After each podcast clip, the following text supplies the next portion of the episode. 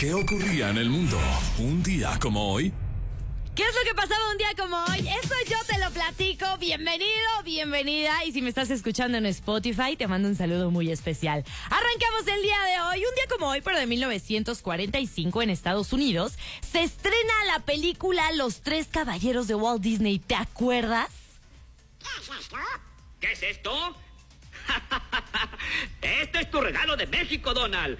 Una piñata. Me encantaba esa película y decían un chorro de cosas de música. ¿eh? Un día como hoy, pero del 2021, en Chile, se inicia, luego de 11 meses de la pandemia de COVID-19, el proceso de vacunación masiva. Un día como hoy, pero de 1957, nacía José Luis Villarreal, que era choche en este eh, grupo de Bronco, grupo mexicano, era el baterista, que falleció en el 2012. De hecho, dicen que murió debido a cirrosis tú pensarías, cirrosis, eh, tomaba mucho. No, era una cirrosis hepática, la cual fue provocada por una transfusión de sangre. Qué cañón, ¿verdad? Un día como hoy, pero de 1986, o sea, hace 36 años, se fundó Pixar Animation Studios. 24 largometrajes y 48 cortos después, sigue siendo uno de los mejores estudios de animación de la historia.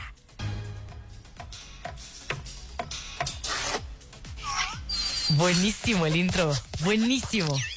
Ahí está. Un día como hoy, pero de 1979, nacía Dalia Marichal, que es esta actriz y cantante mexicana que estuvo en la banda OV7 y para ubicarle mejor es la hermana de Kalimba. Un día como hoy, pero de 1990, nacía Sean Kingston, cantante estadounidense, me encantaba. Un día como hoy, pero de 1990, también nacía Ramón Luis Ayala Rodríguez. ¿Eh? ¿Quién es él?